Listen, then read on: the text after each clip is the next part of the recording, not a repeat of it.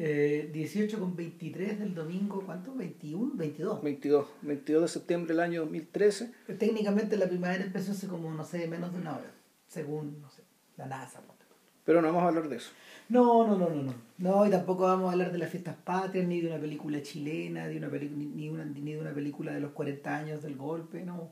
Eh, estamos estamos extemporáneos como a veces nos gusta eh, ponernos y... Eh, Ahora no estamos timely, pero estamos timeless. Exactamente, somos timeless. Oh, Nada, el, el, tema de hoy día en realidad lo veníamos, lo veníamos flotando hace un montón de tiempo porque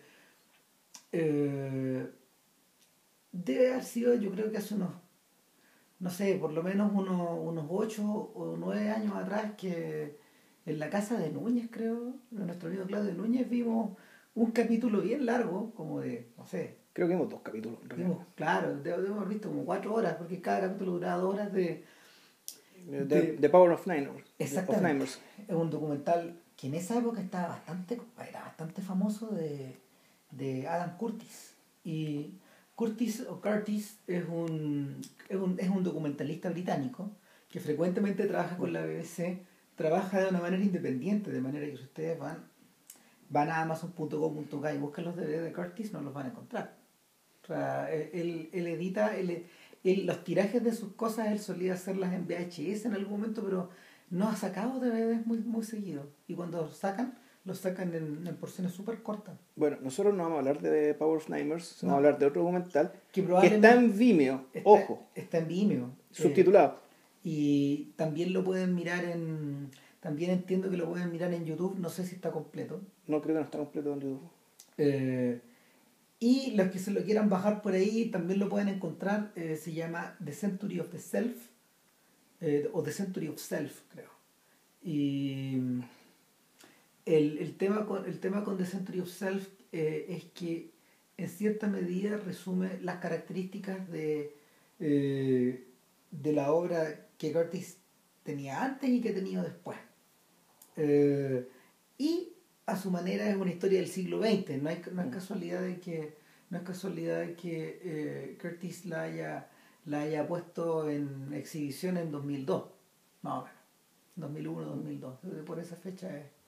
Y esencialmente... Es, es anterior a Power of Nightmares. Es, es la película anterior. La película anterior. Es la película anterior, porque después ha hecho Después Curtis ha hecho, eh, hizo una película sobre el Internet eh, que estrenó en 2011, tú. Eh, trabajó con algunos músicos en unos proyectos como de dioramas.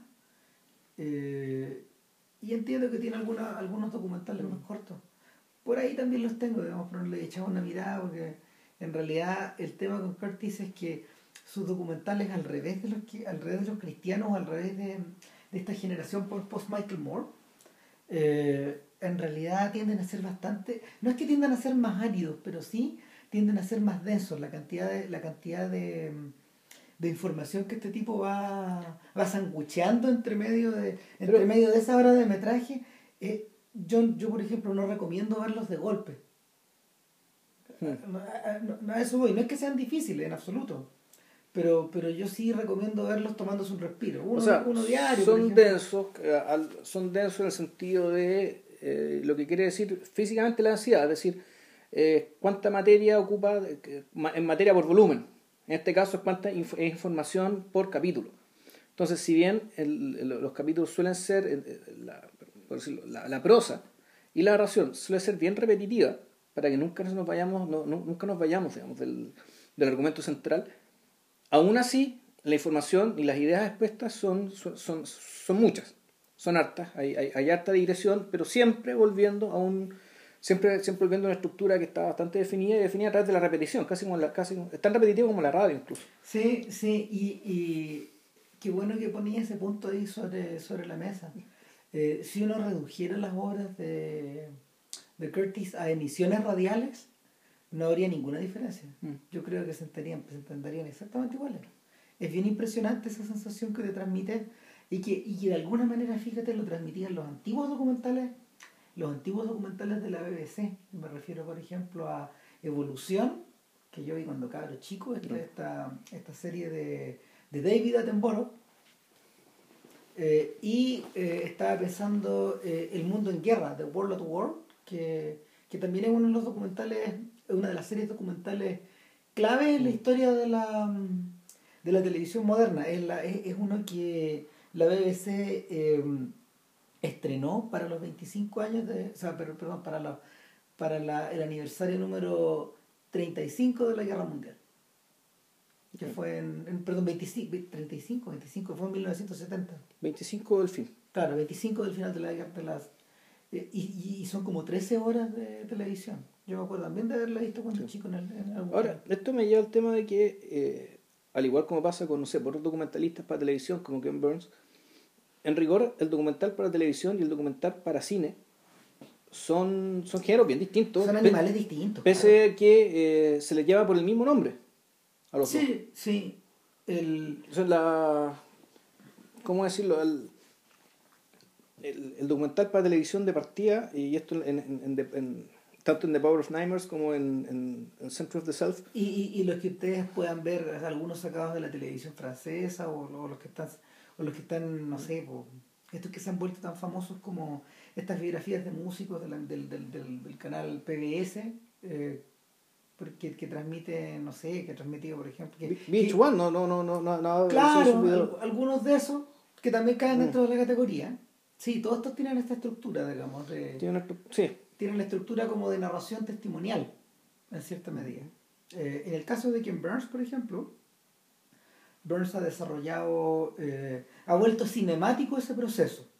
Tanto que la gente que tiene un Mac y que se mete a iMovie, Ali Movie tiene, hay un efecto que en Burns, que es, claro, que es la, que es la cámara moviendo de cierta manera como si estuviera flotando así, encima del registro. ustedes lo han visto millones de veces. Eh, Flota, flota en un sentido dramático, por claro. ejemplo. Recorre las caras y se centra en una. O, o toma un detalle y se empieza a, empieza a retroceder, digamos, como si fuera un- una especie de una especie de zoom dramático sobre la fotografía. Un zoom Claro. out, ¿cachai? Para revelar un espacio.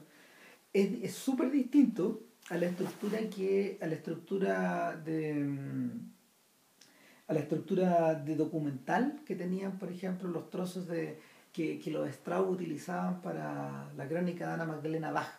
¿Te acordáis que los Straub, cuando ellos tenían que recurrir a la, al ejercicio de mostrar un plano general, por ejemplo, de cuando Bach llegaba a Leipzig, lo que hacían no era una, no, era- no podían recurrir a recrear un Leipzig, No. sino que los tipos Muestran van los grabados. y ponían un grabado y ese era su plano general y vamos a Leipzig y entramos en, Claro. entramos en ese mundo. claro. Ahora, hay que decir que ese no era un documental. No, pero, pero Ah. sí tiene unos elementos medio extraños que eran para, por lo menos para la época. Claro, pero me refiero a, no sé, los documentales que hay en Fidox, por ejemplo. Ah. O los documentales de Julian Temple, ¿cachai? O sea, tú es como comparar un documental de Julian Temple con uno de estos documentales que eran en VH1, este de las siete edades del rock and roll. Claro. ¿cachai? Que naturalmente son bichos distintos. Y, los- y son bichos distintos porque, bueno, la televisión te implica. ¿Qué te implica? Uno, quien te está viendo en tele puede hacer zapping, por lo tanto, tenés- que ser repetitivo. tienes que recurrir a ciertos trucos ¿cachai? para capturar la atención. Uno de ellos es el efecto que Burns para agregarle dramatismo.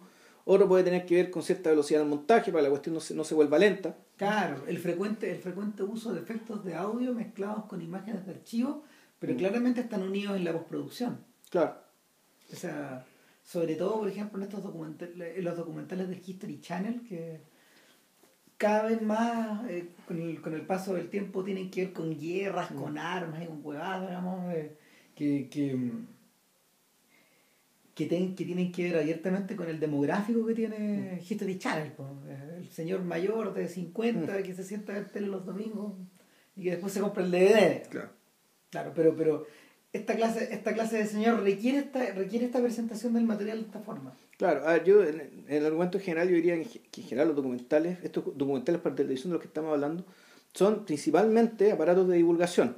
Sí. Eh, versus el documental, el, el- pero que ojo, o sea, igual aquí hay una mirada personal, aquí hay una, hay una interpretación propia de, de Adam Curtis, digamos, pero la, la técnica, la forma en que se presenta la información, está pensada para, antes que nada, divulgar, es decir, entregarle cierta información y ciertas nociones a un público que puede que no sepa esto y tiene que recurrir a todos los trucos posibles, Mm. eh, le- legítimos y coherentes con su propia estética, eso sí, que te- para generar el interés, generar y mantener un interés de un, de un, de un público no cautivo. Claro, A diferencia del público de cine, digamos, que ya pagó la entrada, está encerrado en una pieza oscura, digamos, ¿cachai? Exacto, y hay, cierta, hay ciertos niveles de autoría en esta cuestión, digamos, o sea, tanto así que personajes que están ligados como a la, a la divulgación popular de, de polémicas, por ejemplo, como el Gordo Moore, el Gordo también tiene, un- tiene una serie documental que se llama The Awful Truth.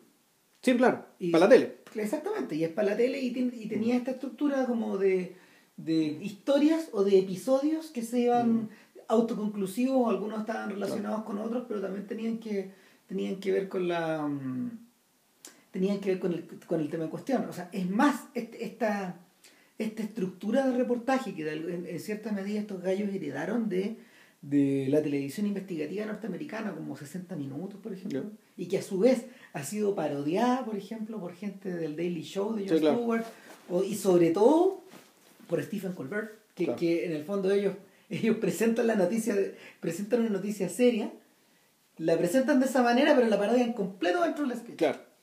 O sea, al minuto y medio ya están agarrando por el huevo. Claro, es, la, la unificación de, de la info con el sketch. O sea, eh, eh, eh, parece, parece, parece bien horror, pues fíjate que parece bien horror- horroroso expresarlo en la, en la teoría, pero funciona muy bien en la práctica. Esos programas son, son muy visibles, Son muy visibles, son muy vistos. son muy entretenidos. Y bueno, es que la política norteamericana da bastante material, Da pa' todo. digamos, digámoslo. Entonces, eh, lo, que ocurre, lo que ocurre con gente como Curtis y lo que ocurre con gente como Burns es que de alguna manera han ido a lo largo del tiempo construyendo, eh, construyendo una obra que eh, se puede interpretar en eh, se puede interpretar desde fuera, pero también, también tú la puedes ir armando desde dentro. Es como un poco lo que le pasa a Errol Morris. Ahora, ¿qué diferencia hago con Errol, con Errol Morris? Porque ahora, de hecho, JP andaba viendo en la- en, la, en el sur al- algunos documentales de la algunos documentales que, que, que Morris ah, que Morris ha, ¿cómo se llama? producido en la última década. Al final, ¿viste la Standard Operation, Sí, claro. Operating Procedure? Sí, y, y, bueno, en realidad, ¿qué quieren que les diga? Yo creo que este anuncio de ya que este podcast va a girar hacia el documental por los próximos dos o tres episodios, creo yo. Sí, por un rato, Porque nos claro. vamos a meter con Morris, nos queremos meter con Marquier también. Sí, exactamente. Y algún día Mm. nos meteremos con Burns, cuando JP se vea de Civil War, pero eso... No, no, no, ya no vais a ver nueve horas de... de- de- No, son 13 o más. no, Bueno, no voy a ver eso. Nada, el punto. Si igual la voy a terminar viendo al menos un pedazo, weón. pero bueno, el punto. El punto es que eh, con, con Curtis, lo que, lo que a este tipo, lo que este tipo, y eso me llama la atención, lo que a este tipo le interesa es menos, eh, es menos la exposición de una denuncia, eh, que es el caso, por ejemplo, de los, document- No, de Guatón los Moore. document- de los documentales del gordo, claro. Eh, De eh, Moore o, o, o Spurlock, digamos Oh, que ese claro. sí que es un discípulo de Moore. Exactamente, y, es- y a mí me gustan. Fíjate que a estas alturas Moore, Moore, o sea, perdón, Spurlock me gusta más. Sí, a mí también. Sí, eh, yo encuentro que es mejor cineasta que, que Michael Moore. Pero debo decir que Moore, a veces lo que Moore logra como producción, es decir, Ah. las cosas que logra poner delante de una cámara, Es admirable. eh, sí, eh, O sea, el, sí, ya como monta, ya, como monta, como arma después, ya pasa, pero lo que es producción, eh, eh, realmente a veces me sorprende este tipo. eh, bueno, el- lo, que ocurre es que, lo que ocurre es que a Curtis no le interesa tanto ese nivel de denuncia. De hecho, la autoridad, la autoridad con que él expone sus argumentos a, a ratos parece, parece, ¿cómo se llama?, incontro- in- incontrarrestable. Y, y, y- y a mí me da la impresión de que, de hecho, este tipo, bueno, los, los gringos tienen mucho el hábito de combinar el, el- el- lo- tienen mucho el hábito de combinar eh, el documental mismo con un libro asociado. Y de hecho, algo como The Century of the Self mata por, por, por, por, por convertirse en libro. po. a ver, Va- Pasemos a explicar qué es. digamos. A ver, en, en primer, yo creo que la, hay una disciplina dentro de la academia, porque en, en realidad lo que hace Adam Curtis es trabajo académico. Sí, O sea, es trabajo, trabajo académico de una disciplina que se le llama, eh, que dirá, bueno, dentro de la disciplina académica, los académicos para justificar su pega se inventan disciplina y subdisciplina y qué sé yo. Pero esta disciplina existe y es bien venerable y bien interesante, que es la historia de las ideas. claro. Así de simple. Hay una, hay una disciplina dentro de las ciencias sociales que, que es un poco, está un poco mezclada con la filosofía, un poco con la teoría política digamos, y, con, y también bueno, con, y con la historia propiamente tal, que se llama La historia y la idea, que estudia, que es lo que, es lo que estudia, estudia cómo ciertas ideas o nociones ocurrencias, o, en realidad son ideas, evolucionan a través del tiempo, cuándo aparecen, cuándo aparecen ciertas palabras, a partir de cuándo se empiezan a ocupar. Entonces, por ejemplo, el, el de The Power of Nightmares, El poder de las pesadillas, era un reportaje sobre las fuerzas antagónicas detrás de la lucha entre Estados Unidos y Al Qaeda y cómo empezaba haciendo un rastreo de dónde nacía el, fundamentalismo republicano de George Bush, encarnado en la presidencia de George Bush, y que esto parte con la obra de, un, de, los Strauss, de un pensador judío conservador que hacía clases de pensamiento político, si mal no recuerdo, en la Universidad de Chicago, que, eh, que armó una estructura de pensamiento que es, más o menos similar a la de los neoconservadores, eh, que al igual que Jaime Guzmán se rodeó de un, de un, núcleo de personas que se convirtieron en discípulos de Leo Strauss y que llegado el momento, todos ocuparon posiciones muy importantes de poder. Exacto, sí. Eh, no era necesariamente Bush, no era necesariamente Cheney, Cheney pero era, otra gente bien importante que andaba dando vueltas. Claro, eh, eh, en think tanks, dentro del Partido Republicano. En cierta, medida, en cierta medida, en ese documental Curtis decía que la, la, presidencia de, la presidencia de Bush y sobre todo en realidad la de Reagan tenía, tenía, estaba muy relacionada, estaba muy relacionada con ese grupo de personas, con gente como William F. Buckley, por ejemplo, con, con gente que ¿cómo se con llama? Wolfowitz. exactamente, eh, la nueva derecha se llamaba, no, se llamaba los neocons. Los neocons, exactamente. Los neocons. Y por, por el otro lado decía, bueno, ¿de dónde sale Al Qaeda? Y también te rastrea de dónde viene la, el ideario de Al-Qaeda proviene de un pensador egipcio que se llama Sayyid Qutb, que eh, era el fundador de los hermanos musulmanes, que fue ahorcado por el Estado, por, por, el gobierno egipcio, si mal no recuerdo, durante el gobierno de Anwar Sadat. Sí. Y, cuyos discípulos directos, uno, uno de sus discípulos directos, que era un cabro que tenía como 14 años, desde que ya estaba proscrito, y tenía 14 años. ¿Al-Zawahiri? Al-Zawahiri, exactamente, que es el segundo, que era el segundo Al-Qaeda, hasta que era el segundo Al-Qaeda. Puede que ahora sea, no sé dónde estar ahora. Está vivo todavía. Sí, creo que todavía no lo pillan. Sí, ¿no? Todavía no lo encuentran. Y que a su vez fue, que a su vez fue como uno de los mentores intelectuales de, de, de Bin Laden. De claro. Entonces, eh, Curtis se toma todo el tiempo del mundo para ir narrando estas dos historias en paralelo y te vas dando cuenta que en el fondo lo que él está haciendo eh. está, está, está, utilizando el, está utilizando el recurso del espejo. Claro. Es, decir, estas dos historias se alimentan y provienen de fuentes que, si bien no son iguales, son parecidas. Pero los temores son parecidos, el perfil humano es parecido, la, la historia de maestro discípulo es parecida y que por lo tanto, y eso además te, te termina generando un, un cuadro bien desolador respecto de que, bueno, la la gente, la gente que está aquí enfrentada a una otra es gente igual de intolerante, por lo tanto las posibilidades de que, haya algún tipo de acercamiento pacífico, que esto se resuelva de una manera eh, eh, civilizada, digamos, de parte al menos de, Al Qaeda no, no, va a ocurrir, y de parte de Estados Unidos, bueno, tuvo que haber un cambio de gobierno para que eso pasara, más o menos. En su momento, fíjate que en su momento The Power of Nightmares llamó mucho la atención porque incluso antes que, incluso antes que Michael Moore, eh, puso sobre la mesa parte de los lazos que la familia Bush tenía con, eh, con, la, con, con, los, con los de Arabia Saudita. Y, con, la familia Bin Laden. Y con la familia Bin Laden. Y también, cuando, y, también, pues, también lo puso Moore, pero esto, esto ya es confirmación de Moore, que los talibanes afganos fueron alguna vez a Texas. Y fueron recibidos por la familia Bush. No me acuerdo para qué tipo, para qué negociación de no me acuerdo de qué tipo. Claro, e-, ese es el momento en que eh, el, el, velo de la historia se, el velo de la historia se echa encima y todo empieza a parecerse a una película, a estas películas de, del siglo político de Liberstone. O peor, digamos, aparece, ¿cachai? Una intervención de Salfate en Así Somos, ¿cachai? Ahora, fíjate, no, sé si te lo mencioné, pero de hecho ya está dando vuelta y a lo mejor habría que echarle una mirada a la historia oculta de Estados Unidos de Liberstone, porque es un, es un proyecto televisivo, de hecho, que y en que él estuvo trabajando como cinco años.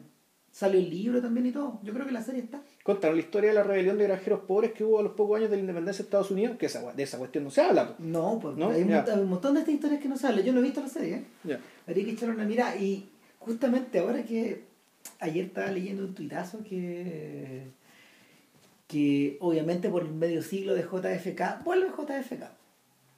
La van a estrenar. La, van a estrenar, sí. ¿En 3D? No, no, no, Eso queda por el mago de Oz. No hace falta.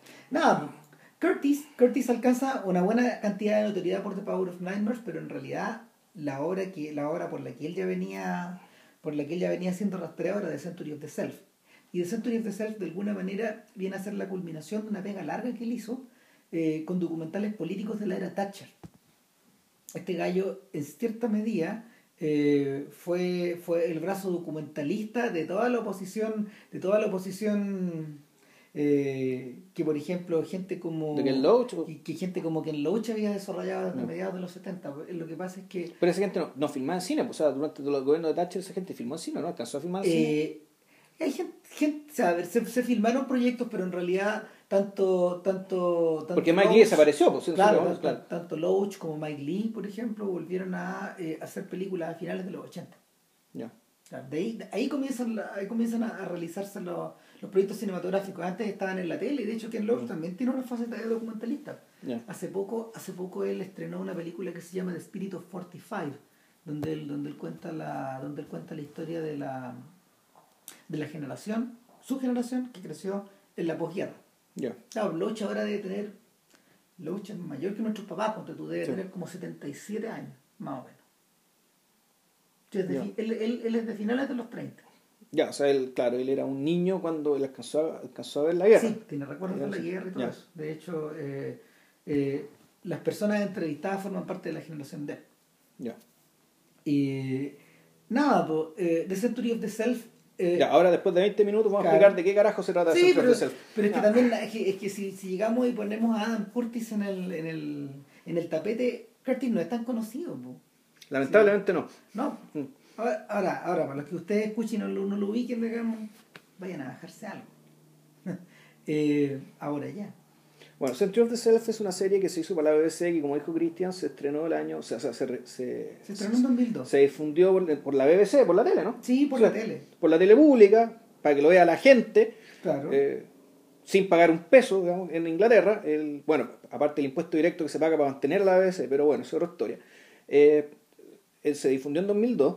Es una serie de cuatro, capítulos, de una hora, sí. en el que Un narrador. En un que- narrador. en la que- exactamente. Claro. Un narrador no, en, en los cuatro capítulos nos cuenta la historia del siglo desde la perspectiva de las ideologías y los recursos de control social, de manipulación y control social que se desarrollaron en el siglo y a partir de las ideas de Sigmund Freud. Exactamente. Eh, en el fondo. Y de hecho la división por capítulos no puede ser más económica y más simple para resumirte todo. Hasta eso está muy bien pensado.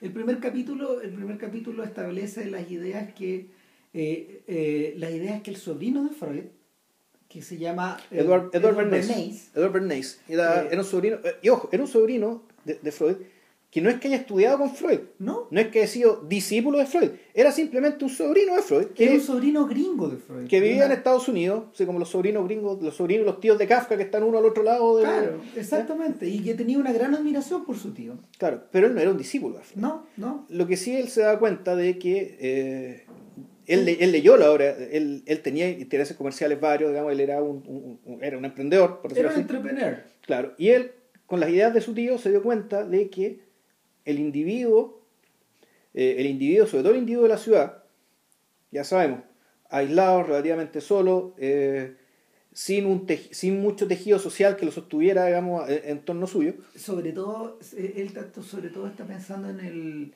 en el inmigrante de primera generación americano. Una persona que viene, una persona que en general tiene antepasados en el viejo continente, pero que acá no tiene demasiadas raíces, Claro. salvo sus grupos de adscripción que tienen que ver con la, que tienen que ver con su trabajo, con su familia, con la cuadra, Claro, y, gente que se le parece un poco. y los parientes a los que se atraen duda uno, pero en general, el, el- el- pero claro, y además por la distancia, que estamos hablando de grandes ciudades, qué sé yo, que tú, tú no, no ves a esa gente tan seguido. Por lo tanto, es un individuo que básicamente, en la medida que esta, esta ausencia de rey, esta, ausencia de socialización, hace un individuo manipulable fácilmente. Claro. Y las ideas de Freud respecto de los impulsos primarios, ¿eh? hacia el sexo, hacia la muerte, hacia el asesinato, y dist- el tánatos hieleros, digamos. Exactamente, Esto- los, impulsos, los, impulsos, los impulsos violentos que están eh, al interior de, al, en el interior Claro. tuyo y los que conforman tu personalidad, pero que no, no emanan, emanan, hacia, emanan hacia el exterior. eh, ¿Cómo se llama? En, de manera eh, explotan en realidad. Explotan. Afloran. Afloran. Afloran, esa es la palabra. Y claro, afloran, claro, más que afloran, lo que hay que hacer para lograr lo que uno quiere y forrarse. Es evitar que afloren. No. No, no. no. es satisfacerlo a través de ciertos bienes que, promocionados de tal manera que cuando son consumidos, la persona sienta que está satisfaciendo esas necesidades y esos impulsos. Ahora hay que explicar un poco eso. Lo que pasa es que Bernays en realidad, tal como decía JP, en realidad era un emprendedor. Eh, si uno se aleja un poco, como lo hace Curtis, te das cuenta de que la, la, intuición, la intuición brillante que tuvo el sobrino, en realidad es que él decidió, él decidió aplicar esta, estas teorías o estas ideas o estos principios desarrollados por Freud eh, para algo en lo que él era muy bueno. Que era el público. Era que ni siquiera existía la profesión. Claro, él la inventó. Él la inventó. Entonces, estamos hablando del inventor de las relaciones públicas. Entonces, eh, eh, en algo en lo que él era bueno, que era vender. Vender, exacto. Exactamente. Entonces, la intuición brillante de este sujeto, en realidad tuvo varias. Fue, fue, una, fue, una, serie de procesos donde se le fueron develando cosas, digamos, pero su primera reacción fue utilizar esto para el comercio. Claro. Entonces, ¿qué es lo que hace? Y ahí, ahí Curtis empieza a explicar que en realidad este tipo empezó a, empezó a conversar con dueños de empresas, con mm. dueños de pequeños comercios, para decirles, usted tiene que promocionar estas ideas de esta forma porque... Claro, o sea, no le venda... Eh, y, es raro porque en, en, marketing hay un famoso adagio que te dice, la, la, gente no quiere un martillo, quiere clavar un clavo. Ahora, eso, eso dentro de todo apela a cierta racionalidad. Él quiere decir, no, no, no, no, no, no, no venda racionalidad, no venda en qué, para qué es bueno esto. Venda aquello que el producto hace sentir a quien lo consume. Entonces, pone el, ejemplo que es, demoledor, es cómo logró que hacer, cómo logró hacer aceptable que las mujeres fumaran y abrió de golpe la mitad un, un, al, mercado, el mercado del tabaco, de, para, las, para las tabacaleras, que era básicamente hombre. Lo aumentó 50%. Lo aumentó al no, 100%, al doble. Eh, perdón, 100%, sí. al doble, lo multiplicó por dos. De hecho, ese es el momento del capítulo 1, el momento de gran, del, gran, del, del, gran dramatismo de la historia, porque, porque la, la, decisión, la, la, decisión que estos gallos toman, basado en los consejos de Bernays, era, eh, era promocionar el tabaco tal como se hace ahora, de manera que eh, exponiendo una cantidad de, exponiendo, una, exponiendo todo un abanico de, de cualidades positivas y liberadoras asociadas, al vicio. ¿Cómo lo hicieron? Durante la, el gran desfile de la Victoria en 1918, o un evento semejante, si mal no recuerdo, era algo parecido, pero era un evento cívico que celebraba la libertad como valor estadounidense. Entonces, en medio de ese contexto, este tipo armaron una armaron una, un happening, digamos, donde llegaron unas, unas modelos muy bonitas fumando, cosa que era socialmente inaceptable, pero en la medida que esto fue, y lo fue tan escandaloso, y a mucha atención, fueron a sacar fotos, entonces... Salió en primera página del diario. Exactamente, salió en primera página del diario. Hay mujeres fumando, pero en el contexto de celebración de la libertad. ¿Qué quiere decir eso? Que, que el hecho de que las mujeres fumaran era otro ejemplo más de la libertad estadounidense. Por lo tanto, estaba bien que las mujeres fumaran. Se asociaba a la Lady Liberty. De hecho, estaba, en los anuncios, en los anuncios eh, relacionaban el humo del cigarro, perdón, el, el, relacionaban el cigarro prendido con la antorcha de, con la libertad. Exactamente. Esa era la idea. Entonces, claro, ¿qué, se generó ahí? Se generó que eh, la mujer al fumar se sentía libre. Entonces, tú no fumas porque eh, no, no, fumas por, la, por las razones pragmáticas, fumarte puede que tenga algún placer y qué sé yo, pero en realidad lo importante es lo simbólico. Las mujeres fumaron porque el, el tabaco, poder fumar, las volvía más libres. O sea, se satisfacían un deseo profundo, no una, no una necesidad corporal básica, no un vicio, sino instantánea. Claro. Claro. Ahora, eh, Bernays, para cuando Curtis empezó a desarrollar este documental, que tiene que haber sido a principios de los años 80, más o menos, porque lo entrevistan, lo entrevistan en, algunas, en varias oportunidades y utiliza material de, utiliza material de ¿cómo se llama?, de archivo. Eh, el viejo estaba vivo. El viejo estaba vivo y ese, yo creo que, no sé si un poquito menos de 100 o un poquito más de 100. Claro. Un ser muy lógico, pero completamente lúcido. Tan lúcido que parece cuando tú invitado. En Johnny Carson, ¿no? No, en el, show, el show de David Letterman. De Letterman, Letterman muy joven, eso sí. Claro, del, del joven Letterman, mm. cuando, cuando, cuando Letterman era como el equivalente de Jimmy Fallon ahora. Tenía un show más despeinado. Pero el punto es que... Eh, Curtis hace el alcance de que este personaje está un poco olvidado dentro de la historia del siglo XX, pero que dentro de su historia del siglo XX, dentro de la historia de Curtis, que eh, este personaje ocupa un rol fundamental. Claro, a ver, dentro, si, si contamos el siglo XX de la historia de la física, Claro, hablamos de Einstein. Bueno, Bernays es el Einstein de esta historia. Claro. Es el equivalente. Exactamente, fíjate que yo también estaba pensando en el Chaplin de esta historia. Para el caso del cine. Para el caso del cine. Porque, o Orson Welles. Sí, exactamente, porque yo, yo, pensaba en el Chaplin porque la, los persona, las personas a las cuales el las personas a las cuales Bernays se dirige durante toda la primera parte de su carrera tienen que ver un poco con la, con la multitud de Chaplin, con esta, con esta gente que aparece retratada en las películas. O con The Crowd. O con The Crowds. Película de la cual hablamos también. Este exacto, la, esta sensación de que, esta sensación de que la, la acumulación de personas en las ciudades era un fenómeno nuevo, eran personas que estaban huyendo, tal como estos mm. dicen, donde en el fondo, y es lo que se olvida también, y lo que Scorsese, lo que Scorsese recuerda y una, una y otra vez en sus películas de Nueva York, o, y yo, otros cineastas, yo también estaba pensando en Elia Kazan a propósito del, del tema de los inmigrantes. Y de esta idea de que en el fondo tú te haces tus raíces por ti mismo, sobre la base de tus propias obsesiones. Tus raíces, te inventáis tu relato, te inventáis todo. Exactamente. Eh, nada, el, la, sensación, la sensación que te queda es que eh, este sujeto, este sujeto con una claridad monumental, varía, varía su varía su, su, amplía su gama de intereses y luego dice, si yo puedo hacer esto con los jabones y los champús, puedo hacerlo con los políticos. Claro, y lo puedo hacer con todo. Lo puedo hacer con todo. Él termina incluso haciendo una, una especie de ciudad, una ciudad, una ciudad ficticia para la Exposición Mundial de Nueva York del año 36. Creo que se llama Futurama, de hecho. O algo así. Sí, sí. Creo que de por ahí la de por ahí de sacó el, nombre de la serie. Eh, en el fondo, eh, Bernays, tal como, tal como eh, aquellos distintos emprendedores de esa época, como los primeros productores de Hollywood, como el propio Chaplin, por ejemplo, como el mismo Henry Ford, son gente que, son gente que, eh, rápidamente comprendió, comprendió que en la masificación de, en la masificación de su de, de, la venta de su producto, en este caso de la venta de esta idea, él tenía él tenía un amplio abanico de, de, a quienes dirigirse. Entonces él inmediatamente Curtis cuenta que se, se instala una oficina, pero en esa oficina ya no solo iban los vendedores, los, los, vendedores de jamón, de jabón o, o, la, o, la, gente de las grandes tiendas, ponte tú, el tema de la multitienda. Creo que él inventó también, él ayudó a inventar el punto este, el, de crear la vitrina como espacio de, un espacio de ilusión dentro de las multitiendas. Esto de, esto de crear de crear dentro de las vitrinas una especie de mundo de mundo soñado, que la gente miraba con pasmo y con y volviendo al tema, estimulando deseos, ¿no? estimulando el deseo, estimulando pulsiones. Eh, sin embargo, y eso es lo interesante del documental, eh, Curtis deja claro que Bernays nunca olvida que su tío concebía a estas pulsiones como algo, eh, o sea, en, la, en la versión, en la versión de las ideas de su tío que tenía Bernays en la cabeza, estas pulsiones eran algo que debía controlarse y que debía adormecerse. Y que por lo tanto, al ocuparlo para los políticos, al ocuparlo para los políticos, lo que tú, lo que tú estabas haciendo era darle más instrumentos a estos sujetos para manejar a las bestias.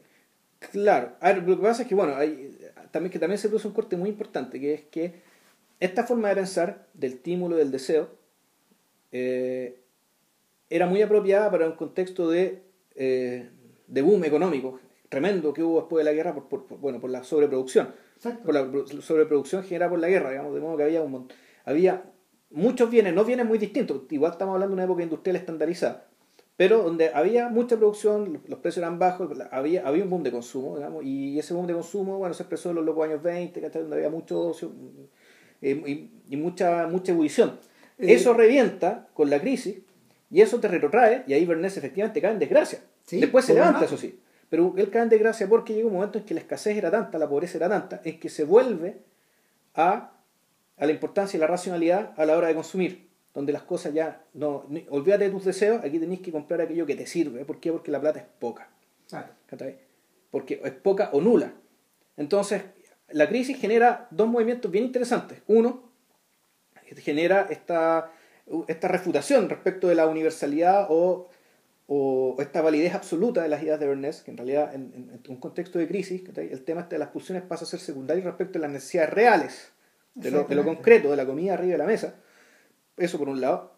Y por la segunda parte, eh, lo que empieza a ocurrir en Alemania es que los nazis, más o menos, empiezan a sacar empiezan a sacar conclusiones de la propia idea de Bernays. o sea, hacen su- hacen- aplican la misma fórmula pero de otra manera. Es decir, los nazis también son conscientes de que existen esas pulsiones, pero lo que ellos hacen, en vez de satisfacerlas con consumo, en vez de satisfacerlas con ideas, lo que hacen es exacerbarlas, pero canalizarlas.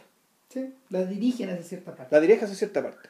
El, el destino nacional, la gloria nacional y en algún momento hacia, hacia los judíos. El odio hacia los judíos, por lo tanto, el, el deseo de muerte, o el deseo de. Tánatos, digamos, el deseo de, de matar, de violencia, agresividad, se dirige o hacia los judíos o hacia los países vecinos, siempre hacia algo. El tema es que la propaganda, digamos, y el, el armado, el, el tinglado de Goebbels, en último término, vendría a ser cierta aplicación de las ideas de Bernays, pero dirigidas hacia otro objetivo. De hecho, lo cita y, se- lo, y lo, lo- buscó consejo en algún momento. Claro. Buscó consejo, eh, no sé si hubo contacto directo, pero, pero el tipo sí lo leyó. No, no, y claro, y en algún momento Goebbels eh, sí también hace algún tipo de. hace, hace también una, una apología de la política dirigista. Y es que eso era interesante, el, el hecho de que la, la política, después de la, después de la crisis, el Estado tuvo que hacerse cargo de un montón de cosas en Estados Unidos.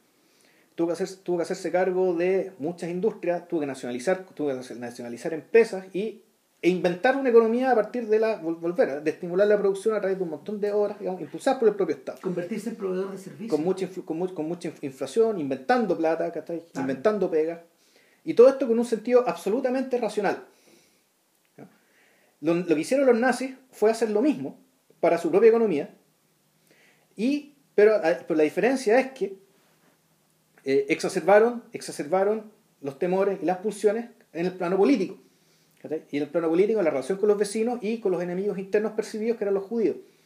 Y, y aquí eh, y, lo y aquí es muy interesante que se hace una lectura, se hace la lectura, una lectura muy, muy, muy contundente respecto a la famosa frase que decía Franklin Delano Roosevelt respecto de lo único que le tenemos que tener miedo es al miedo. Pero no es una frase retórica, sino que es el miedo entendido como pulsión, como irracionalidad. Es decir, el New Deal operaba sobre la base contraria, sobre la base de la racionalidad, sobre la base del sentido común, sobre la base de que, de que cada, cada, cada persona tiene las herramientas a su cargo para, para salir adelante, naturalmente, con apo- pero tiene que haber un Estado que apoye eso. Entonces, ¿te acordás que alguna vez, no me acuerdo a raíz de qué podcast hablamos del populismo, creo que era de, de, de Mick John Doe? Sí, claro que sí. Fíjate que justamente estaba pensando en, en Sullivan Travers, la, la película de Preston Sturges, que también es, del mismo año que John Doe. Ya, que en perfecto. el fondo cuenta la historia al revés, porque eh, al revés que al revés que Capra, donde, donde estos tipos encuentran una donde estos tipos crean una persona que represente al común de todos, aquí una persona que es completamente que es completamente excepcional, que, que es Sullivan, este productor de Hollywood de comedias eh, muy exitosa, Ya, el- eh, un tipo que quiere hacer una película que se llama Oh Brother Where Art Thou, ya, a propósito del chiste de los, de los hermanos Cohen que lo recogen 60 años después, que quiere hacer una película sobre la condición humana que se llama Where Art Thou, el tipo sale a la calle y él se convierte en John Doe, o juega a convertirse en John Doe, es decir, juega igual que el Quijote sale dos veces y también Mm. tiene un Sancho que es Verónica Lake. Y, y ella, ella es de alguna manera la que, la que sabe cómo se vive en la calle. Ya. Y la que lo, la que lo va aconsejando hay que hacer esto, hay que hacer esto otro y, y, y, y Sullivan, Sullivan de alguna manera se Sullivan de alguna manera absorbe las pulsiones de estas personas absorbe las pulsiones de estas personas con la idea de convertirlas en arte pero al final de esta historia todo se da vuelta en realidad el, no, no, el, el tipo vuelve sin querer sin, sin, sin tener ganas de hacer la película. ¿Cachai? O sea, después de, después de esta dosis de realidad que él le da, que, que él, que, que- de este baño de realidad que él recibe, eh, de este baño de, de la América de Roosevelt que él recibe, Claro. ya no quiere, hacer, no quiere nada más. No quiere hacer nada más, digamos. Vio demasiada weá. Eh, Ahora, ahora, pero cuando yo hablaba del populismo, bueno, el tema, el, el populismo americano era, volvemos, eh, volvemos a la idea, era, era populismo en el sentido de que la era una declaración respecto de que, no sé si era, era más por voluntarismo o era una pieza, eh, pieza fundamental de, la ideología, era que la respuesta, si bien el Estado se hacía cargo de muchas cosas, la respuesta siempre iba a venir desde el hombre común sí, que era el hombre común el que iba a sacar a Estados Unidos de la crisis, puta, sacándose la cresta, siendo racional, siendo inteligente, racionalizando, lidiando con la escasez, no gastando la verdad en estupideces, trabajando como una bestia y, y pensando en el futuro, pensando en los hijos, digamos, y eso es el populismo último término. Y por tanto, eso implicó también una, una política dirigida a hablar en términos simples, concretos, muy, muy, muy, muy puestos en la tierra. Y, y que claro, en la película que hablamos de Mick John Doe, se, el, el, director se preguntaba si es que eso no podía terminar llevando al nazismo. La si eso no, no, podía llevar al totalitarismo, ciertamente. De hecho, la película está hecha dos años después que la guerra empieza. Claro. Entonces, eh, para, para Capra, para Capra la, el abismo estaba abierto. Capra fue una de las primeras personas que vio el triunfo de la voluntad. Cuando, cuando llegó a cuando llegó a Hollywood, cuando llegó a Hollywood en los años, el año 34, empezaron a llegar estas las copias, los reels, claro, y estos tipos las vieron en forma privada.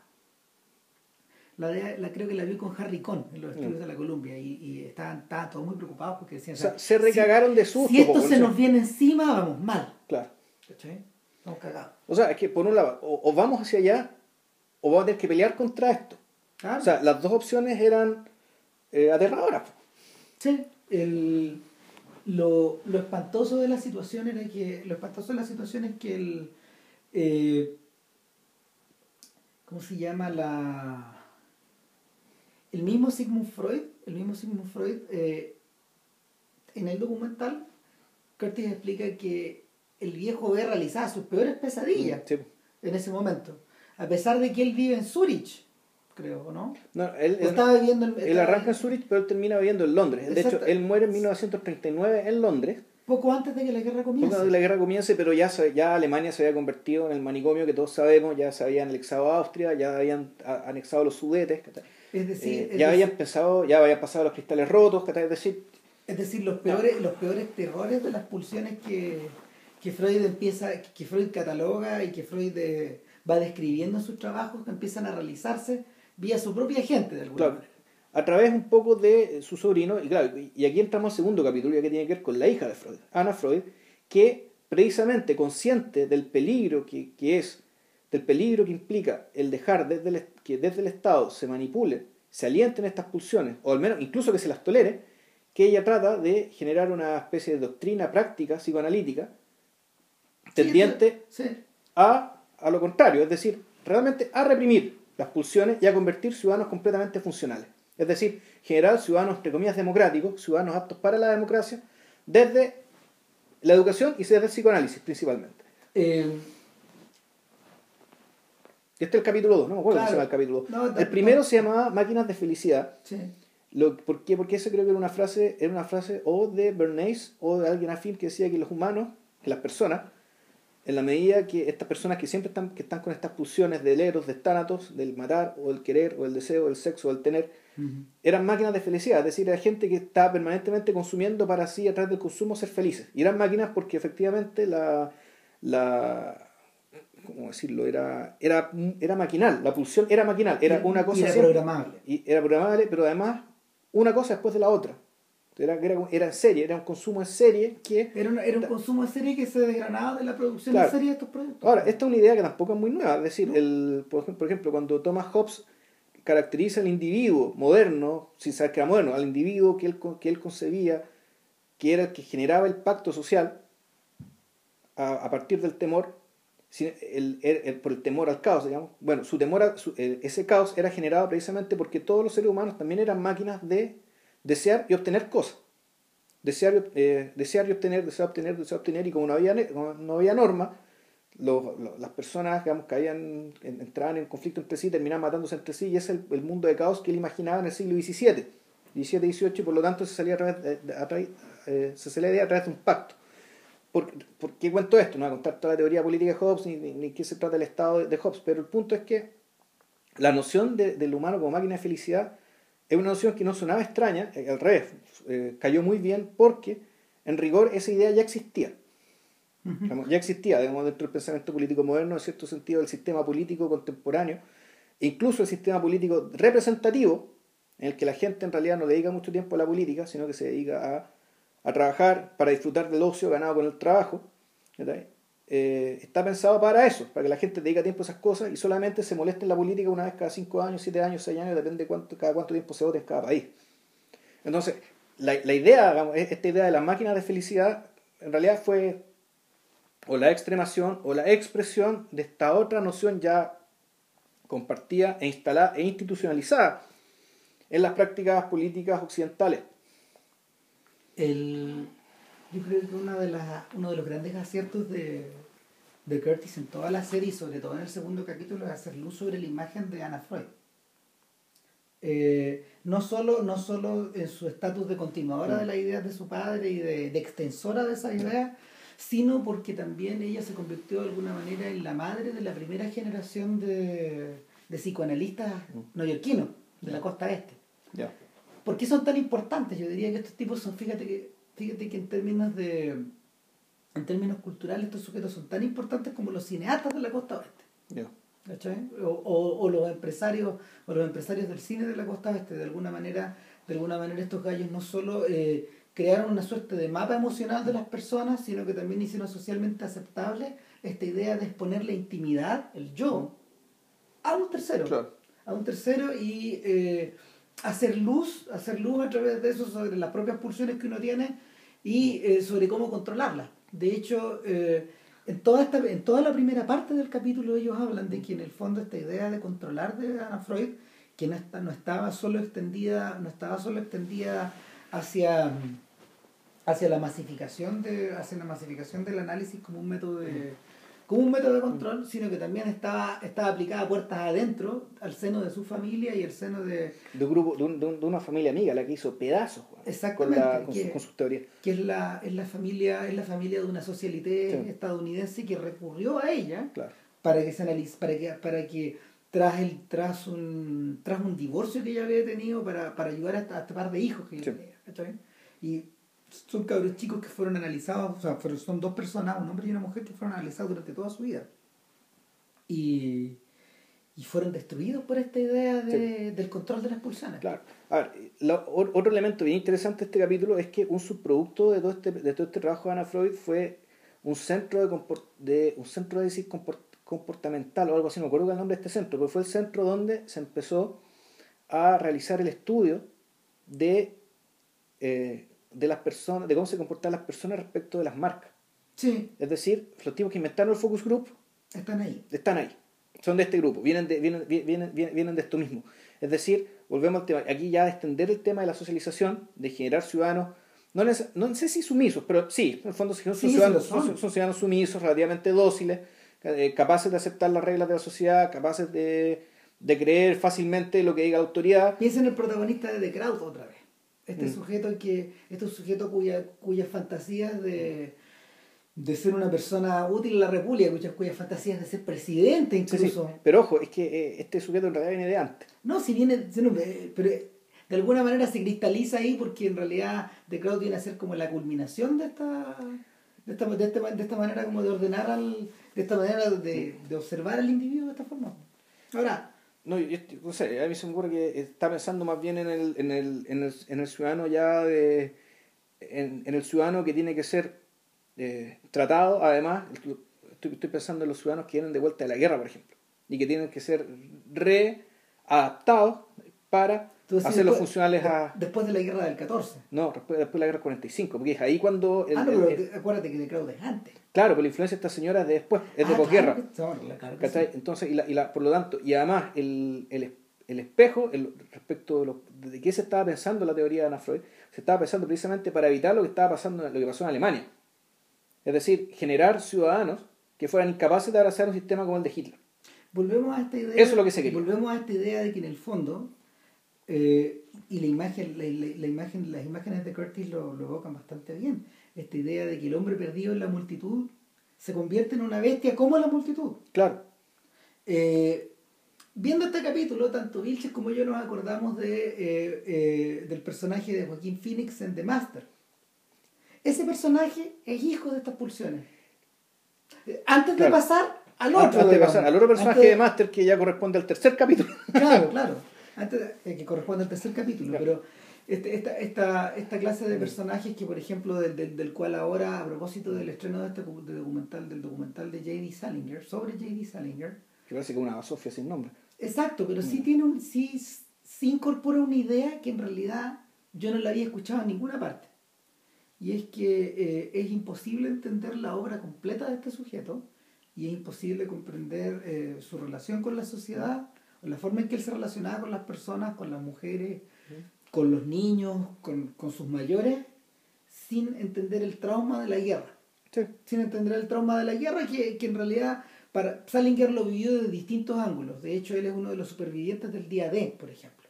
Ya, ah, estuvo en el desembarco. Estuvo en el desembarco. Entonces. Eh, ¿Y, en qué playa? Porque no, no todas las playas fueron igual de, de, no, jodidas. No, pero creo que estaba ponte tú en Omaha, que fue tremendo. Que fue una carnicería. Sí. Exactamente. Entonces, estos sujetos, este, este, este es un sujeto que, que canaliza, canaliza su canaliza, ¿cómo se llama?, sus inquietudes y sus traumas por un lado, pero eh, hay una parte de él que nunca termina como de ordenarse. Y de hecho es la, de hecho es la que es la que está presente tanto en eh, tanto en cómo se llama en el personaje que se suicida por ejemplo en este en este, en este cuento de sus nine de, de sus nine stories A Perfect Day for the Banana Fish el tipo que se pone la ala digamos, el mayor de los Glass ¿cachai? El mayor de los Glass Seymour eh, no pues sí, no es Seymour Seymour es el mayor Seymour es el mayor ya no eh, sí pues sí. Y el, es la única historia donde, se, donde él aparece, digamos, donde los hermanos siempre lo recuerdan y todo. Y eh, obviamente en Holden Caulfield, ¿cachai? Esta idea de que este, este, personaje que vibra como en los márgenes y que en el fondo no termina de adaptarse jamás. Eh, él es un hijo de esta clase de, de, de, sentimientos o sensaciones o, o explosiones o, o, trizaduras.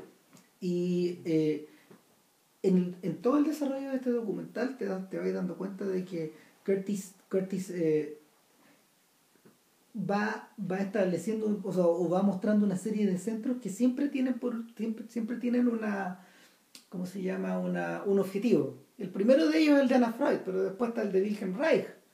¿Cachai? Eh, y, y, hay varios otros más. Eh, y en el fondo la, la idea, la idea que, que subyace por detrás es la de crear una especie de mm, es la de crear una especie como de haven como dicen los gringos una especie como de refugio una especie claro una, especie de refugio donde estas personas se puedan se puedan centrar a, a meditar acerca de la condición humana mm. ¿cachai? es una especie como de no, es un think tank pero en el fondo son centros de estudio así les llaman. Y, y en este centro de estudio estos tipos tal como tú decías inventan el focus group. Es una sumatoria de ideas lo que pasa es que eh, con el advenimiento de la posguerra y con el boom y con el boom a través de la producción eh, surge esta idea de tener que volver a vender estas cosas y Bernays vuelve a ponerse de moda exactamente. Y ahora ataca con todo exactamente y aquí llega ya la tercera parte donde ya la cosa explota y se vuelve ya mucho más interesante que es cuando que, que con esta sobreproducción en paralelo con esta sobreproducción o tal vez como causa esta sobreproducción esa idea es brillante empieza a explorarse ya la idea inversa respecto de las pulsiones, donde te dicen que, que tiene distintas, distintas vertientes. Una de las vertientes psicoanalíticas, un discípulo de rebelde de Freud llamado Wilhelm Reich, que es otro referente a partir de los cuales salió el personaje de The Master. Que no solamente eh, L. Ron, eh, Howard, que es el fundador de la Scientología, sino que también es Wilhelm Reich. Claro, y, también, y como, te comenté en alguna, como lo comentamos también en algún mm. momento en el podcast, también es Frank Lloyd Wright. Y, y son todos estos personajes que son todos estos personajes súper americanos que en el fondo crean una mm, crean una clica en torno a él.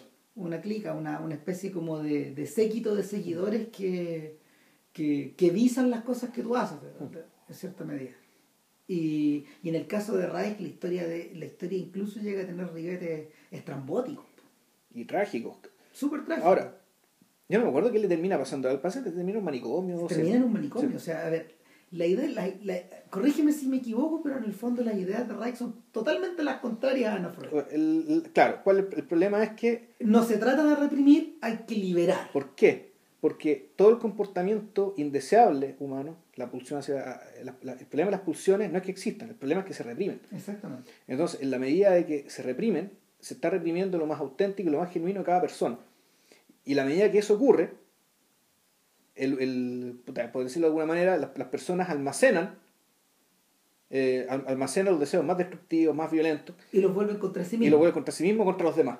Ah. Entonces, eso, es, eso es un poco la noción que, esa es la noción que tenía Reich que ojo, tampoco es tan distinto, tampoco es tan distinto, por eso una lectura media extremada de lo que decía Freud en el malestar de la cultura. El malestar de la civilización, este texto donde Freud decía, bueno, aquí, el problema de nuestra cultura es una, una cultura que piensa demasiado en el futuro, y en la medida que piensa en el futuro, tiene que reprimir los deseos del presente. Entonces, este pensar en el futuro, porque nuestra civilización vive para el futuro, vive con la idea de progreso. Entonces, en la medida que nosotros trabajamos por el progreso, pero nos postergamos a nosotros mismos, y lo que deseamos, eso nos termina generando algún tipo de neurosis y algún tipo de problema. Hay una cosa, de hecho, que, explota.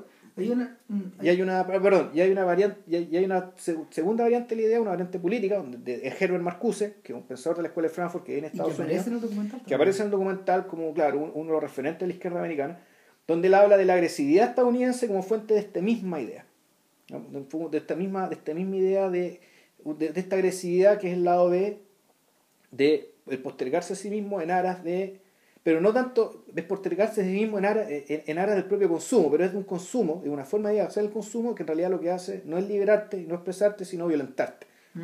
De hecho, si tú lo transportáis, por ejemplo, a términos iconográficos, eh, todo de todo lo que hablaba Ana Freud, eh, no sé, pues Hollywood lo expresó súper bien, por ejemplo, en este ciclo largo de películas acerca de la posguerra, donde está obviamente los mejores años de nuestras vidas, pero también hay una que es bien conocida y que nunca hemos comentado mucho, que se llama El hombre del traje gris. Ya, no, sé si te acordáis. Eh, es que la hizo el mismo guionista, pero esta vez la dirigió él, Nana Lee Johnson. Y es la historia de un tipo que, es la historia de un tipo que eh, lleva una vida que bien podría llevar, eh, no sé, Donald Draper, por ejemplo, porque es un sujeto que trabaja en, en, Madison Avenue. Es un tipo que vive fuera, de la, vive fuera de la isla, que hace el commute todos los días en auto y en tren, etc. Eh, y que en cierto momento, cuando él postula un trabajo mejor, por las razones que sean, él comienza a acordarse de una historia que él vivió durante, durante la guerra, una historia, una breve historia de amor que él tuvo eh, una breve aventura fuera el matrimonio, porque ya estaba casado, de hecho, cuando fue a la guerra. Eh, y, y, que pudo haber abierto, que, que, que, abrió, que abrió una cuña que le permitió, le permitió durante ese breve periodo tener una vida que es nada que ver, completamente distinta. Entonces, la película oscila en esas dos historias y en el fondo eh, abre un tremendo vacío en medio. Y, y este y el, y, y, el, y, el símbolo que los une eh, es como se llama este traje que el sujeto este, este, este, este, esta suerte de traje vacío que está sujetando este mundo este, estos dos mundos que lo que lo tironean el, el, traje vacío que lo encubre la multitud. Ahora por otro lado eh, acordándome acordándome de las ideas de Wilhelm Reich pensaba todo el rato en, en estos noirs de, de mediados de los 50 en hay uno que me gusta mucho que se llama Kiss Me Deadly, de Robert Aldrich, que es una historia pero muy tirada de las mechas. Es una historia de Mike Hammer, de hecho la escribió mm. Mickey Spillane. Y en esta película Mike Hammer eh, comienza a investigar un... Esta película de alguna, de alguna forma empieza en la posguerra, o sea, a ver, siendo algo que transcurre como en una semana, su ánimo empieza como en la posguerra, pero termina como en la era de los Kennedy. Es una cosa muy extraña, porque eh, a Mike Hammer le encargan, a Mike Hammer le encargan una, una, investigación que bien podría haber aparecido en una novela de, de Raymond Chandler. Eh, una cosa como de buscar una mujer, por ejemplo, una infidelidad y todas esas cosas, pero la cuestión se empieza a enredar de tal modo que el maletín que tiene todo el secreto al final es una bomba atómica. O sea, y, y la la, la, la, cantidad, de, la cantidad de, emociones que van explotando y la cantidad de estímulos visuales que vas recibiendo hacia, en la medida de que la película se proyecta hacia el final, eh, te dejan histérico. O sea, de verdad cuando yo la estaba viendo terminé histérico. Estoy hablando de una película que en realidad no debería, que a ver, han pasado más de 50 años, va a cumplir 60 años Kiss Me Deadly.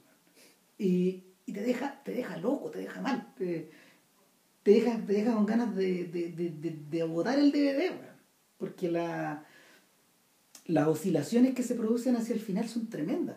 Porque obviamente lo que el tipo, el tipo va, lo que el tipo va llevando en, las manos y en el auto es algo que en realidad puede hacer, puede, puede, puede, hacer explotar todo. No, no solo a él, no solo al auto, no solo a la historia, no solo a la costa oeste, ¿cachai? Finalmente la, finalmente este Wilhelm Reich que termina apuntando, que termina apuntando, eh, que termina apuntando, ¿cómo se llama? Eh, antenas hacia el cielo para recoger ondas que venían del exterior a ese nivel, porque a ese nivel llegó su idea, una vez, justo antes, justo antes de, de que lo internaran, es esa clase de personaje. Es un personaje llevado, es un personaje eh, que se deja llevar por sus paroxismos, por, sus niveles de paroxismo bien crecientes. Ahora, un discípulo de Wilhelm Reich se llama Fritz Perls empezó a experimentar con LSD, mm. armó una comunidad, la comunidad del, del, potencial humano, creo que es el nombre que tenía. Ah. Y en el fondo ellos fueron quienes hicieron experimentos bien notables, como por ejemplo se metieron con unas monjas esa cuestión es tremenda también. Dejó, parece de película de, de, Buñuel. Parece, puede ser película de Buñuel, puede ser película de Fontrip, puede ser, no sé. algo escrito por Jean-Claude Carrier, algo, eh, eh, dirigido por Valerian Borovich. Algo muy extremo, o sea, se metieron con unas monjas para hacerles tratamiento respecto de que, para que sean ellas mismas, de tratar de conciliar su fe con la liberación. Claro. Y quedó la cagada, la mitad de las monjas se fueron, otras cuantas se volvieron lesbianas, bueno, o sea, la, la, la, la, idea, era, la, idea era bien, la, idea era bien impresionante. En el fondo era recoger, originalmente era recoger las impresiones de las monjas respecto de su profesión, o sea, perdón, respecto de, su, vocación. respecto de sus intereses personales, qué las movía, qué, a qué le tenían aversión, ¿cachai? Y en la medida de que más se iban adentrando en este estudio, empezaron a renunciar, empezaron a tener crisis de pánico, empezaron a, a tener grupos que se, que se oponían unas con otras. y, finalmente la única... Y empezó el lesbianismo en serio, sí, pues, Exactamente. Eh, las, únicas, las únicas que quedaron las únicas que quedaron al interior de la congregación fueron unas monjas radicalistas lesbianas. Claro. Que ellas eran las únicas que estaban dispuestas a quedarse adentro siguiendo, manteniendo los hábitos y todo. Claro. pero no, no todos los votos. No. Y el punto es que, y esto también otra cosa que... a los 10 minutos. Otra cosa que me parece muy extraña, pero puede ser brillante, que lo que está, lo que termina generando esto, o sea, esto termina generando algo que, sin mencionarlo nunca, lo, que pasó, lo que eran los hippies, los hippies eran esto, eran la expresión de esto. Y sin embargo, aquí se los muestra, pero Curtis nunca usa la palabra hippie. Jamás. Los muestra, sí. Los muestra, pero nunca usa la palabra hippie y nunca, por lo tanto, evita, por lo tanto, cualquier cliché, cualquier lugar común, cualquier descripción de este movimiento fuera eh, proveniente desde fuera de su propio campo de estudio respecto a su propio interés, respecto a su propia evolución dentro de la historia de las ideas. O sea, los hippies en realidad, más que, no habla de los hippies porque los hippies en realidad son una expresión de una cosa más profunda. De hecho, él se refiere a ellos como personas que en su aversión a consumir bienes eh, producidos en masa, eh, deciden consumir bienes que tienen características individuales y hace un salto más. Claro. Eh, llega un momento en que el, llega un momento en que las industrias y las marcas empiezan a preguntarse cómo conquistar a estas personas. A esta persona que ya está preocupada de, su propia individualidad. La individualidad, no el individualismo, sino la individualidad. Exactamente. La diferencia de una cosa y la otra el individualismo es que yo quiero todo para mí. Exacto. La individualidad es yo quiero para mí aquello que me, define, que me define a mí, que me satisface a mí. No al weón del lado. Claro, Curtis es bien cuidadoso. El primero dice que, que primero me satisfaga. Y luego habla de.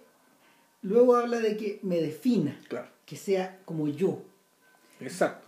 Y ese es el momento donde el documental inicia su, su inicia su, su, recta final. Ahora, ahí, entramos al cuarto capítulo, eh, pero quiero hacer una reflexión ah, eh, previa.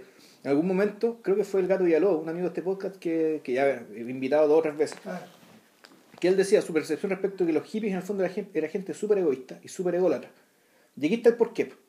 Porque en el fondo el, el hippismo, o este movimiento que en algún momento se despolitizó, o, o tenía una variante despolitizada en el sentido de que, dado que la sociedad no tiene nada que ofrecerme, la sociedad en realidad lo que hace es reprimirme, me alieno socialmente, y me preocupo yo de mi propio cultivo personal y de mi propia individualidad y de mi propia ta ta ta ta ta. Y puedes ver aberraciones como por ejemplo los individuos que están ya esta como resaca maloliente, digamos, ¿cachai? que te mostraron en la mamá y la, en la, mamá y la, prostituta. Que era en el fondo la gente, la gente de mayo 68, pero ya absolutamente ya distorsionado. Distorsionado, enajenado, derrotados políticamente, porque además ese es el otro tema, cuando, se puso la derrota política, digamos, y viene el, el vuelco hacia lo privado, puta, el, esta, esta lógica, digamos, de- del individuo que se satisface a través de distintas cosas y uno de ellas termina siendo el consumo, calza como anillo al dedo.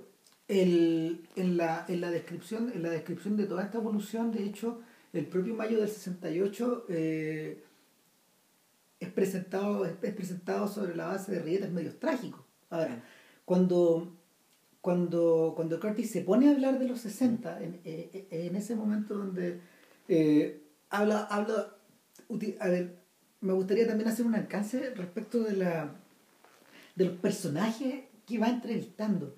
Muchos de ellos son doctores. De Sí. hecho, algunos son tan respetados. Por ejemplo, hay unos viejitos, hay unos viejitos de, hay unos viejitos que forman parte de la primera y de la segunda generación de De psicoanalistas claro. vieneses. Discípulos o compañeros de Freud. o sea, Uno de eso los viejos que sale es un gallo súper famoso y que es el doctor que Woody Allen utilizó en Crímenes y Pecados. Ya. Ese sabio judío ¿Sí? es uno de estos alumnos de Freud. ¿Cachai? Que vi- de hecho, está vivo todavía el viejo. Me estáis weando. Sí, no sé, sí, sí, sí, o, murió hace muy poco, una cosa así. Pero ¿cómo hacer? No, si Freud ya era viejo cuando murió el 39. Mm, sí, pero esta gente era, era muy joven. Ya. No sé. Ya, chucha, ya. Imagínate, pero, pero el, el viejito, el viejito es muy famoso. Y, y este viejo, el profesor no sé cuán Tensky, que, que aparece en esta historia, Whatever, el que va aconsejando para la, la- es, es el protagonista de este documental que el, que el personaje va montando en la medida que Claro. se le van cayendo sus ilusiones. Y que termina suicidándose la. Eh, y el viejo se suicida. Se suicida el viejo, claro, sí. claro. Y salta por una ventana después de lavar la vida. Claro.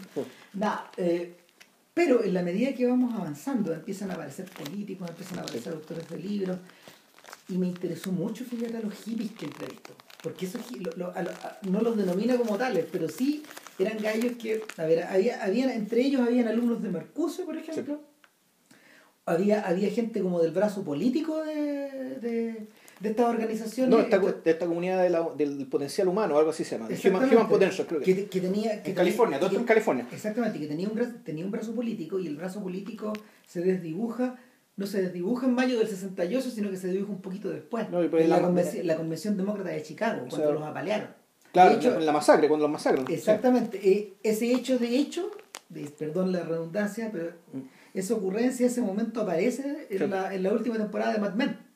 Lo que pasa, bueno, que bueno que se Mad Men, porque uno podría decir que Mad Men y la caída de Don Draper Presenta toda esta evolución. presenta, presenta esta evolución, en realidad la evolución desde, eh, desde, la, desde la producción masiva del Baby Boom, que está como en los últimos de esta historia, al principio de los Claro, 60. Y esta gente que, eh, que era el público para el cual Draper diseñaba sus productos, Claro. diseñaba sus campañas. eh, eh, estamos hablando de Lucky Strike, de Claro. Kodak, de Ford, de Jaguar, de, de- todas las marcas que salen en esta cuestión.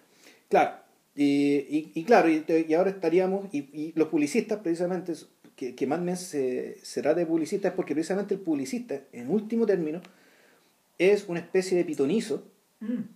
Que el trata- último gran eslabón de esta cadena. Claro, son los pitonizos que tienen que entender qué es lo que quiere el público, Sí. o la gente, por decirlo de alguna ¿Cuáles manera. son los deseos y los las deseos y pulsiones? las pulsiones a los que tenéis que, que son los que, cuáles son las teclas que tenéis que tocar para vender Manejar, tal igual producto. Promover o reprimir Claro. o estimular. Entonces, uno podría decir que la, la caída de Don Draper, porque Batman debería tratarse sobre eso, ¿Sí? y es es la caída de esa forma de pensar ante esta nueva aparición, digamos, del, del, del individuo postindustrial. Claro, eh, una de la, uno de los brazos que uno de los brazos que que, que Curtis esboza eh, como reacción por parte de, de estos especialistas es el auge de las encuestas, Sí. del polling. Del Paul.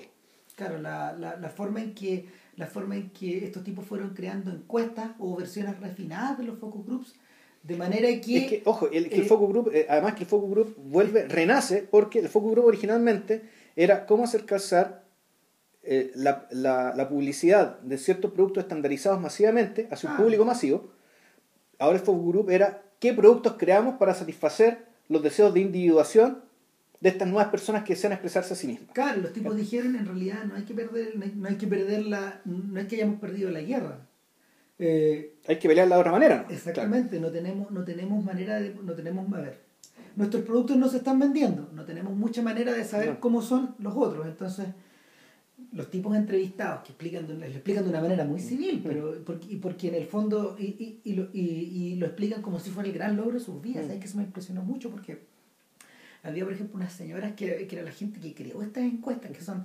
Era gente de Stanford. Es, exactamente. Eh, eh, esta gente desarrolló, esta gente desarrolló eh, encuestas que no estaban creadas sobre la base de los productos, sino que se lanzaron, se lanzaron a la, se lanzaron a la conquista o a la, o a atrapar una idea que, una idea que en realidad era bien lógica. Si existen productos que la gente quiere sobre la base de estas pulsiones, y si existen pulsiones determinadas que pueden ser clasificadas, y si a eso le sumamos que en realidad este mundo donde la gente, espérate, este mundo donde la gente, este mundo donde la gente se siente una, se siente individual, se siente distinta, tienen que haber distintos tipos de individualidad. Claro, eso quiere decir, por lo tanto, que en realidad no es que las pulsiones todas las tienen, Exacto, pero las tienen, la combinación es distinta. Las combinaciones de las pulsiones son distintas. Entonces, hay individuos que son de cierta manera, otros que hicieron un perfil, creo que eran nueve tipos.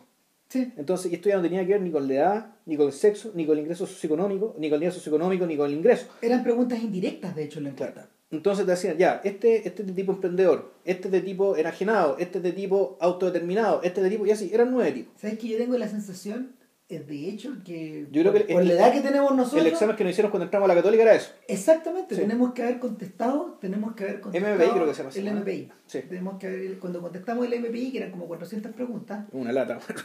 no, una lata, era repetitivo, era... Era... Mm, ¿cómo se llama? Le, le, le, machacaba ciertos temas, era derivativo, a veces contestaba preguntas que en realidad parecía que no tenían razón de ser. Y ojo, yo creo que esas preguntas, yo creo que hace poco, cuando en mi última pega, me hicieron, pasé por un proceso de estándar de selección de personal y sí, pasé por un examen que yo claramente veía aquí me está haciendo un perfil. Claro. Para ver si mi perfil casa con el perfil del cargo, para así funciona esta cuestión. Entonces, lo, que los tipos crearon fue este examen de perfil. Mm. Ahora, el cuarto capítulo, el cuarto capítulo... y el tercer capítulo te anuncia lo que viene, te lo anuncia de una manera maravillosa. Bueno que es que eh, quienes primero usaron esto para la, para la política no fue la izquierda, sino que fue la derecha. Y fue la derecha, eh, en, el caso de Estados Unidos, con Reagan, y en el caso de Inglaterra, con, con Margaret Thatcher, que empezaron a darse cuenta de que había un perfil de individuo que era el, el individuo que quería autorrealizarse, quería consumir de cierta manera y vivir de cierta manera, no estandarizar y que el discurso y el discurso de izquierda no lo satisfacía, el discurso de derecha tampoco. Entonces, ¿qué, hicieron, qué, hizo la derecha? La derecha abrazó el neoliberalismo para robarle votos a la izquierda. Y lo convirtió, claro, lo convirtió como en el paraíso, el mapa abierto, el territorio virgen, para que estas personas pudieran realizar su individualidad. Y casi paralelamente, eh, Thatcher primero, 78 fue, sí. Sí. Por ahí. Y después Reagan en Inglaterra, el año 80. En Estados Unidos el año 80. El Estados Unidos el año 80, perdón, en Inglaterra el año 78 Ganaron. Y ganó la derecha con esa promesa. Entonces la pregunta que había por detrás para los analistas políticos de la época, me acordé de Moneyball. ¿Ya? Porque es un poco lo mismo. Mira, yo viendo esta weá me acordé de tantas películas que hemos comentado en este podcast. Es que en realidad yo podría decir que esta película, creo yo, este documental... Está el centro de nuestro canon. El centro del canon de Civil Cinema. Sí. O sea, de cuando Civil Cinema... O sea, sin saber que esta película existía, creamos Civil Cinema pensando en el cine como ciencia social ya, estirando bien los términos, eso sí, pero no, somos, no somos científicos sociales exactamente, ni usamos esas metodologías, pero entendiendo que desde el cine se pueden decir cosas súper penetrantes, súper interesantes, super, no, no necesariamente definitivas, pero soy muy perspicaces respecto de, de la sociedad, por, por, acción, por omisión, por la forma en que se producen las películas, por un montón de razones. A su manera, porque también son la historia del siglo. Claro. ¿Qué pasó? El registro del siglo. Sí. Eh, claro, que esto se podía hacer. Y resulta que este documental es como... Eh, calzó exactamente con lo que nosotros, con lo que nosotros pensábamos cuando creamos el concepto y el, el, blog y después este podcast. Y hay un montón, montón, montón de películas que hemos hablado acá que yo veía esta cuestión y decía, puta, ¿por qué? Ahí está. Ahí está, aquí está, aquí está, aquí una está, y otra vez, aquí una está, y otra vez. Una y otra vez.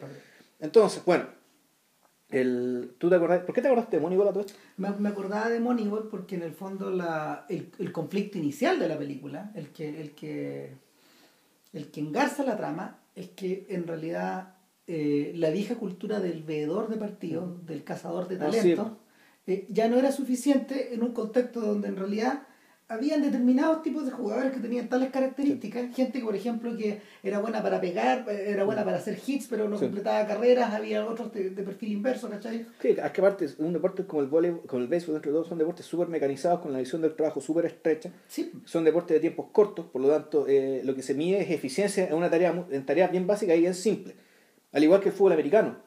Ponte tú. O sea, tú tenés que votar al tipo que tiene la pelota. Esa es tu pega y te dedicas a eso. Y se, se restringe a eso. Hasta cierto punto el básquetbol es un poco así. Pero menos, porque es más continuo. Y el fútbol es, todo lo contrario. Es, o sea, es- es todo lo contrario. aun cuando Bielsa, y es el método de Bielsa, trata un poco de lograr eso Claro. dentro del fútbol. Es decir, estandarizar movimientos, hacerlo repetitivo de modo que los jugadores puedan amoldarse eh, y aprenderse bien su, su guion fácilmente. Su perfil. Claro, para lograr los objetivos, teniendo la pelota y no teniéndola. Pero bueno, sigue lo Claro. sí, por favor, nada, sigue. nada, entonces el, el, tema, el tema con Moneyball y el tema que establecía el conflicto dramático que en, en realidad era que ya no podías confiar en tus corazonadas, ya no Mm. podías confiar en tu, en tu Mm. ideología finalmente. Ya no Mm. podías, no podías, no podías confiar en la, en la configuración, en la configuración que tu partido finalmente ¿No? o que, o que tu grupo de adscripción había, había ¿cómo se llama? había adoptado para sí. Ya. Y, y eso es lo que pasa, eso es lo que este tipo explica de una manera bien detallada en el último capítulo de, de, de Century of the Self, donde, donde en el fondo, eh, ante, ante, lo, ante- ¿cómo se llama? ante la mirada abismal, por Mm. ejemplo, de gente como John Smith, el líder de, el líder de los el líder de los, de los, del Partido Laborista eh, durante los 80, Sí. este señor que fallece, digamos, en- eh, y, que, y, que, y que gatilla la carrera, la carrera entre la carrera entre Blair y, Y Gordon Brown. y Gordon Brown, eh, ellos veían, por ejemplo, no sé, pues ellos veían la condición deprimida de la economía eh, y sin embargo eh, quedaron patitiesos cuando, cuando, cuando, cuando Thatcher, una persona que sustenta los valores contrarios y, que, y, que llegó, y, y- y que llegó con la mochila privatizadora a, a Inglaterra, eh, o sea, perdón, a, la- a- o sea, a convertirse en primer ministro de Inglaterra. Eh, este personaje que en realidad iba a desmantelar todo lo que los tipos, todo lo que los tanto Todo lo, que, todo lo que hayan logrado durante, como los Tories habían conseguido durante, durante la siglos. posguerra, claro. Durante siglos. Siglos, siglos. Siglos, es de construcción de un Estado. ¿cachai? Eh, este, la como, como, como en el fondo estos tipos eh, lograron convencer a la población de que esa era una solución viable. Eh, es bien impresionante porque eh, para, para poder explicar esta crisis yo creo que yo creo, yo creo que esta debe ser en el fondo la, la historia importante para Curtis como británico Sí. porque por eso él se dedicó De hecho, en los el 80 cuarto- a hacer varios de estos documentales paralelos Y el cuarto capítulo es un capítulo sobre Gran Bretaña más que sobre Sí, Estados Unidos. Porque sí. los, los tres primeros capítulos es puro Estados Unidos. Es Estados Unidos, en rigor. Sí Y, y tú dirás, ¿cómo hiciste el documental? Es que es antigringo. No, no es que sea antigringo, ¿cachai? Es que No. simplemente en Estados Unidos estaba la plata, estaba la plata y era el, el lugar donde se ajustaba en grande y, y era, era el lugar para poner en práctica estas teorías. ¿cachai? Claro, de hecho, a mí, me- a mí me gustaría, por ejemplo, que ahora... Ahora la plata y estaba la libertad. a Digamos. mí no me parecería, fíjate, descaminado que, que el siguiente documental de Curtis tuviera que ver un poco con la mundialización, con los procesos mundializadores que se han, que se han producido en la última Es década. que yo creo que lo que debería hacer eh, Curtis debería escribir un quinto capítulo sobre Eh, Century of the South. Es posible. So- o sea, mejor dicho, sobre el nuevo, el nuevo centro. Y de hecho, cuando terminemos, yo también pensé en eso. ¿Qué vendría, ¿Cuál vendría a ser el quinto capítulo? ¿Qué Claro, trataría? Porque, porque en, en este, en este capítulo, en el cuarto capítulo, él cuenta la historia de estas campañas y finalmente cuenta la historia de los pollsters que convencieron a los, a, a los, a los asesores al interior de, de, de las campañas, de la campaña de Reagan primero, perdón, de la campaña de Thatcher primero, de la campaña de Reagan y después No, de las campañas claro. de, de las campañas de Clinton y de Claro, Blair. la, que la tesis del cuarto capítulo es que en realidad lo que pasa con los polsters, lo, el- el- lo que pasa con, los, con, con la derecha, te lo cuentan muy rápido al final del Sí. tercer capítulo. Y en el cuarto capítulo te explican en realidad cómo la izquierda se hace cargo de, Esos mismos de- postulados. de esos mismos postulados y cómo efectivamente triunfan políticamente, pero con el costo de perder su alma, transforman a la izquierda. de convertirse en cualquier cosa. Y de y hecho, yo pienso en la concertación. Es que ese está el punto. O sea, antes de que, antes de que esto pasara, el año 92 con el triunfo de Clinton y el, el año 97 con el triunfo de Blair, si le hacemos caso a los hermanos Larraín, esto pasó en 1988 con el no. Sí. Es decir, lo que te cuenta la película no es precisamente es que el triunfo del no, la emancipación política respecto a una dictadura, se generó en buena medida por los deseos de, de las, por, por los- por ciertos deseos de las personas de vivir de cierta manera que no tenía que ver necesariamente con lo político, sino tenía que ver mucho también que ver con el consumo. Aunque, ojo, Chile es un país más pobre, donde, por lo tanto, el, el deseo de vivir de cierta manera y el deseo de individuación y de confort se expresaba en cosas tan básicas como un microondas. Era una aspiración. po. Era, era este tipo de aspiraciones, pero que tenía pero que también tenía... El auto, la casa propia, mm. cómprate un auto perico, ¿cómo se llama? Eso será más viejo. Eso es más viejo, pero finalmente apelan esta idea de que, apelan esta, esta misma idea de que podéis completar una parte de ti. Claro, y, y, y, por lo tanto, y, y, siempre con el costo, y siempre con la, con la transacción, siempre con el crimen. Yo me reía del auge de los fotologs, pensaba un poco en eso, de, de, de, toda esta, de, de, de todos estos resortes y la idea de por qué acá la idea de por qué acá, por ejemplo, las redes sociales son tan poderosas o de... Sí, es que, es que ojo, eso ya, eso ya para mí es otra pata. De hecho, eso ocurre después. Es el quinto capítulo de Central O sea, ¿qué pasa cuando? Eh, porque todo esto es sobre la base de que, en general, nos, el, los pitonizos que quieren conocer qué es lo que está pensando la gente tienen que salir a buscarlo.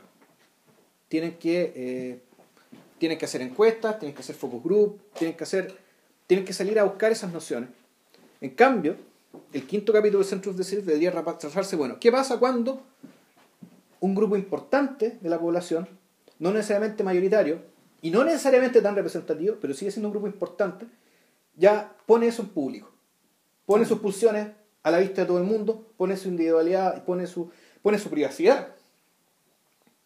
A la vista no de todo el mundo, de sus amigos, pero sí la pone al alcance puta, de las empresas que le compran los datos a Facebook, que le compran los datos a Twitter, que le compre los datos a Google. Google ya sabe qué hacer con los datos que le damos. O sea, el, el, quinto capítulo de Centro of the Self debería tratarse puta, sobre el momento en el que estamos, en que ya la, en, lo que cambió. Y lo que cambió es que la, la, la, información respecto a lo que la gente piensa, quiere, desea, ta, ta, ta, está, está a la vista. Está, está entregada gratis.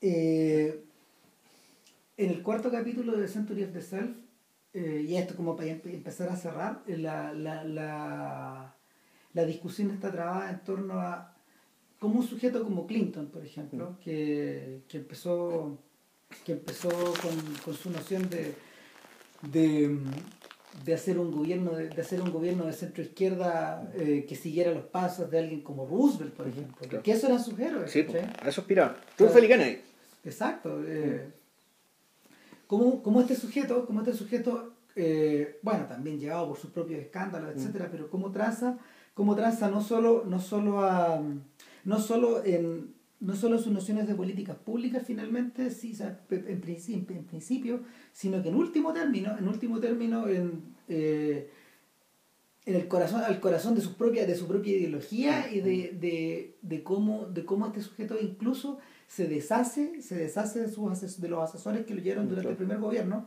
y mete, mete, a uno de los protagonistas del cuarto capítulo, que es Dick Morris, que te, lo comentaba porque yo estuve viendo un documental de la PBS de Clinton. Sobre Clinton. Claro, donde, donde Morris, donde Morris que, que llevó a la Casa Blanca un sistema de encuestas tan detallado que permitía, no sé, que hacía preguntas acerca de hacia dónde debería vacacionar Clinton, qué ropa debería usar el presidente, eh, con qué personas debería aparecer en la, en la tele el presidente, cosa que fue seguida de manera religiosa en su presentación. Y que Tony Blair también hizo. Y que Tony Blair también hizo posteriormente. Eh, eh, como todo este proceso, en, en, la boca de Morris, la boca de Morris está presentado como una continuación de, del mandato democrático de los americanos. O sea, para Morris no hay diferencia en este, en este terreno el sujeto, el sujeto, el, el póster que el póster que, que puede, ¿cómo se llama?, aconsejar al presidente de vestirse de azul y con corbata roja, porque a la gente le cae mejor, eh, finalmente cree que está sirviendo tanto al presidente como a la como al público, por lo menos de la boca para afuera. Ahora, el cuestionamiento que muchos tipos hacían, y ahí aparecen varios personajes de la administración Clinton, es que efectivamente al obedecer, al obedecer hasta el más mínimo capricho de la población, lo que tú estás haciendo eh, es, eh, es irte esclavizando a la, al ciclo de noticias del día, a los intereses y finalmente llevando tu presidencia al campo del rating. Claro, y, por lo tanto siendo absolutamente incapaz de tomar cualquier decisión impopular que tú sabes que es necesaria porque tienes más información, porque tus asesores tienen más preparación, y está bien, el populismo, el sentido común opera sobre la base de la racionalidad cuando el, todo el sistema medial completo digamos, eh, apela, te entretiene y te informa desde la perspectiva de la irracionalidad, desde la inmediatez, de la pérdida de perspectiva, de la, la pérdida del, gran panorama, del big picture, esa, esa lógica no corre. esa declaración lo hacía Robert Reich, quien, eh, que era un asesor de Clinton, un tipo brillantísimo, que también contaba la anécdota respecto, oiga, pero presidente, ¿por qué está transando esto que es tan importante? Porque si no transo, no va a llegar al segundo mandato. Pero ¿para qué quiere llegar a un segundo mandato si no va a ser capaz de hacer lo que usted sabe que es realmente importante? Plop. Plop. Plop. Bueno, Robert Reich cierra el documental contando, eh, haciendo la, con, el, con la idea que acaba de, que, acaba de expresar Cristian.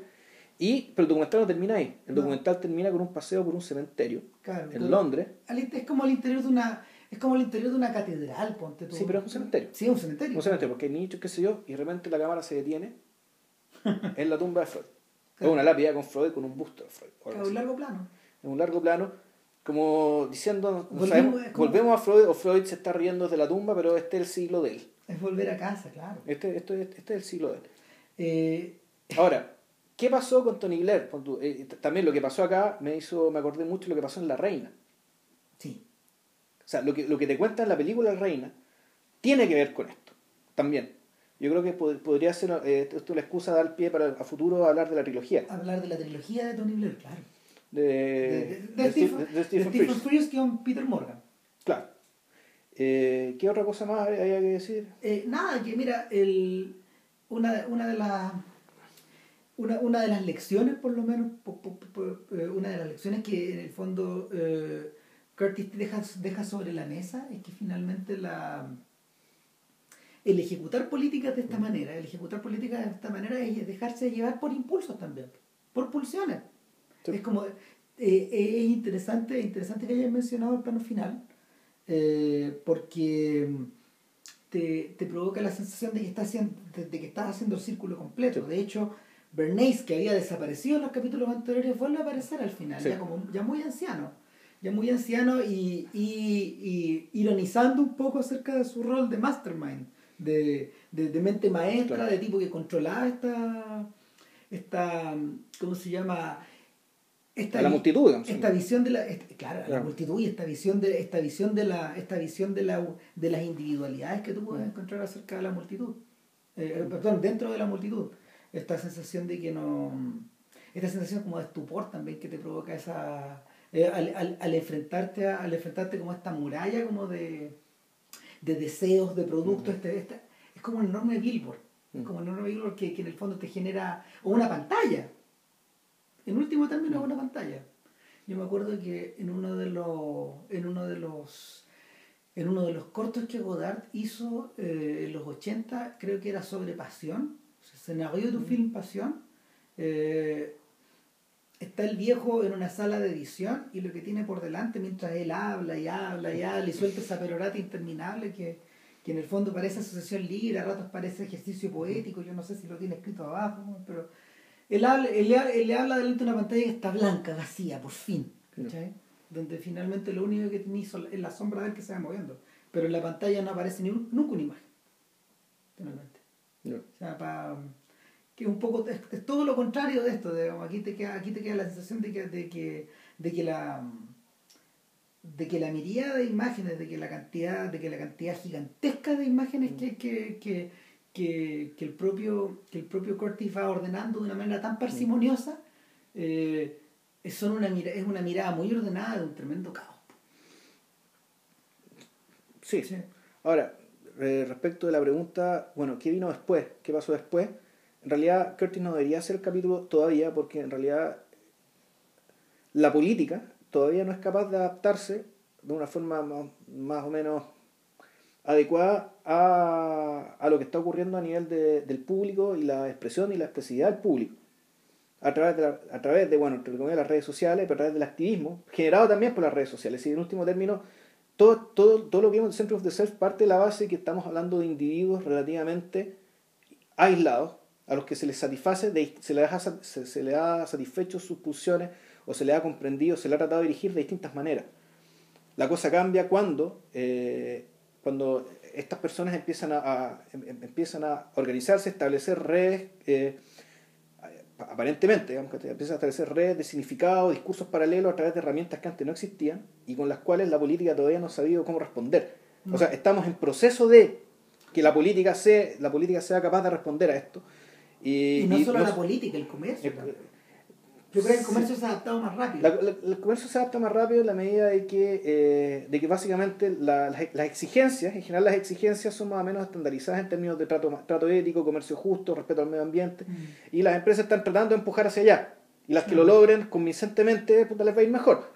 Eh, para mí, yo creo que el tema, en el caso de la política, es bastante más complicado.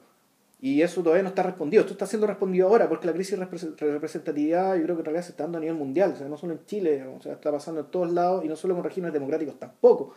O sea, lo que está pasando también en el mundo árabe también tiene que ver, creo yo, tiene que ver con esto. Entonces, el, el, quinto capítulo del Century of the Self, o mejor dicho, el primer capítulo de este nuevo Century, de que no sabemos de qué llamarle, no sabemos cómo llamarlo, porque esto solamente es en retrospectiva, bueno, está en desarrollo.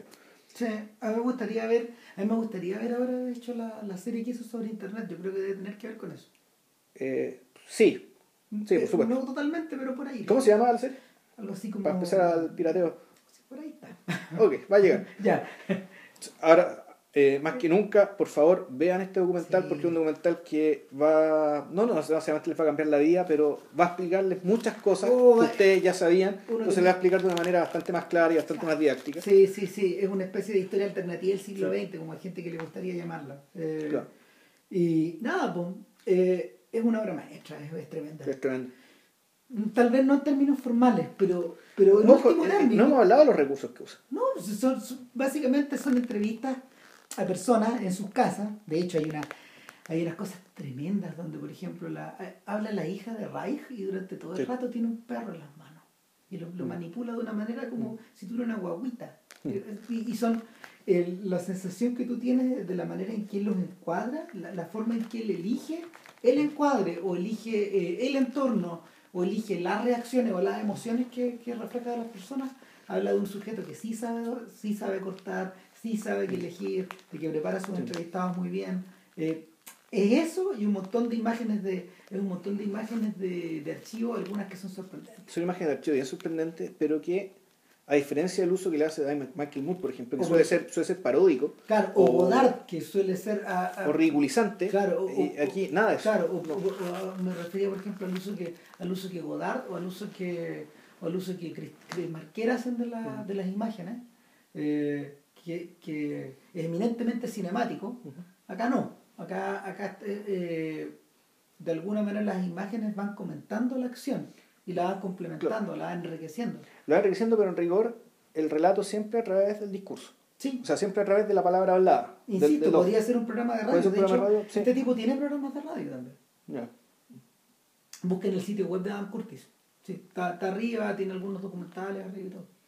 Eso. Eso, bueno, vean esto, por favor vean esto, es realmente algo que les va a ser muy útil en su vida sí, eh, o algo así. Y, si lo ven y les gusta, recomiéndenlo. Porque yo creo que esto, estas cosas las dan en, Inglaterra, las dan en la televisión pública y por eso es que los países desarrollados tienen una ventaja respecto a países como el nuestro. Tal cual. Ah, porque es una persona bien famosa en Inglaterra. Claro, pues, no sé si sea una celebridad, pero... No, pero, pero, él es conocido popularmente y todo. A ver, la, la crisis en la educación no tiene que ver solamente con los colegios tiene que ver también con la calidad de la televisión pública, con aquello con lo que la gente se entretiene, aquello que la gente mira también en sus casas, porque uno se educa siempre. Entonces, con, con, con documentales y con programas como estos, y la diferencia, se ve la diferencia abismal entre un país y otro, y por qué en un país se genera tanto pensamiento, se innova tanto, se crean tantas cosas, por qué hay tantos, no sé, tantos grupos de rock y, por qué acá no. Porque, en último término, para hablar, para, para, hablar en para hablar en términos vernicianos, ¿por qué hay tanta mayor diversidad del discurso en, en esos lados y por qué en el fondo las voces disidentes pueden establecer discursos tan ricos como los que están los que para, para contrarrestar los del establishment de la misma forma ¿por qué en último término existen series como Mad Men o como Breaking Bad o como o como World War Vampire, o como The Wire, y bla, bla, bla, bla, ¿cachai? ¿Por, ¿Por, qué en el fondo estos tipos pueden, eh, pueden extraer o pueden, eh, pueden eh, eh, espejar la situación o los intereses que, lo, que los acomodan o que los aquejan o que, o que, o que los mueven a hacer cosas de una manera, de una manera que pareciera no tener fin? Claro, bueno, eso tiene que ver con el contenido, también tiene que ver con la creación de un público. Es decir, esas series, que las series que nombró Cristian no son series necesariamente mayoritarias ni mainstream. No. Algunas de ellas lo son Después de Wire no lo era. Y sin embargo, eran series relativamente rentables. Claro, son la relativamente rentables. Pero es claro, es series que igual se mantienen. Porque dentro de todo hay un público para ello. Ese público hay que crearlo. Entonces el tema es que cuánto aporta la televisión pública crear público para eh, horas de contenido superior, poco y nada. A su manera, Curtis es el hijo de 60 años de televisión pública británica. A eso se llega claro, con esto. Exacto. Nada, pues. Pásenlo bien viendo The Century of the Self y nos estamos viendo la otra semana. La otra semana, y cuando se pueda. Eh, ¿Y de qué hablaríamos? No tengo idea. Estaba pendiente. ¿Qué estaba pendiente? No me acuerdo. Sí, bueno, otra cosa de la que me acordé viendo Century of the Self era esta frase que decía, que dijo Margaret Thatcher, y que era la frase sobre la cual se construyó la película Naked de Mike Lee. Esta que dice, There's no such a thing like a society. Ah, sí. No existe la sociedad. Lo único que existe son individuos que quieren lograr sus fines. Qué salvaje. Eh, bueno, Century of the Self, en buena, buena, parte, también se hace cargo de esa frase y te explica qué es lo que quiere decir. Y de qué, qué es lo que quiere decir. Eso. Eh, ya, bueno, con esta reflexión final nos vamos y dejamos, bueno, de nuevo dejamos la sorpresa para la próxima semana o la próxima vez que, que grabemos. Ya, lo vemos. Que estén bien. Chau. Cuídense, chao.